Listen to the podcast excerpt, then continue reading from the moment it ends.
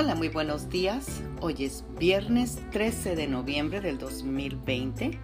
Sean todas muy bienvenidas a nuestro devocional del día de hoy, que será de Primera de Tesalonicenses 5:17, que nos dice, nunca dejes de orar.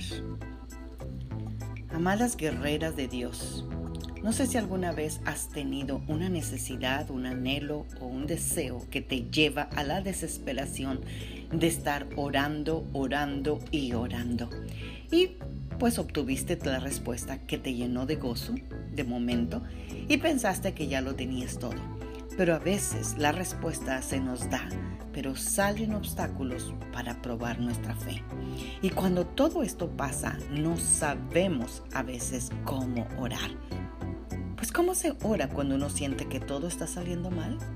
¿Cómo se ora cuando Dios te dio lo que pediste, pero no salió como lo esperabas?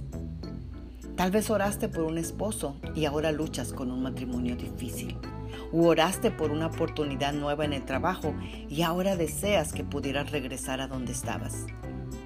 Cuando nos encontramos en momentos así, derramamos nuestra alma al Señor y lloramos y oramos Querido Jesús, mi corazón me duele, no entiendo esto en lo absoluto, pero solo quiero declarar aquí y ahora que estamos juntos en esto. Yo te oré y tú me respondiste.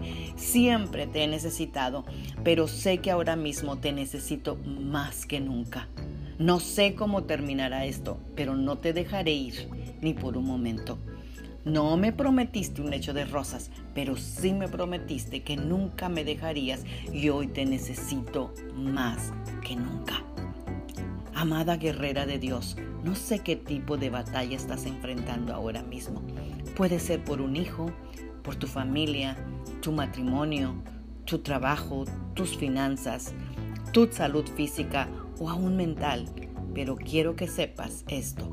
Cuando oramos y no nos damos por vencidas, puede ser que nuestras circunstancias no cambien, pero nosotras somos cambiadas por amor del Padre de los cielos, que nunca nos deja ni nos desampara.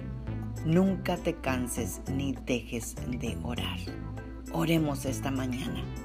Señor, tú conoces las cargas que nos agobian a veces siento la tentación de dejar de orar porque no veo el resultado que anhelo. Pero hoy elijo creer que me amas y que estás escuchando mi oración. Y así oraré y oraré y nunca me rendiré. Gracias Señor por nunca dejarme. En el nombre de Jesús. Amén. Bendecido viernes, bendecido fin de semana. Magda Roque.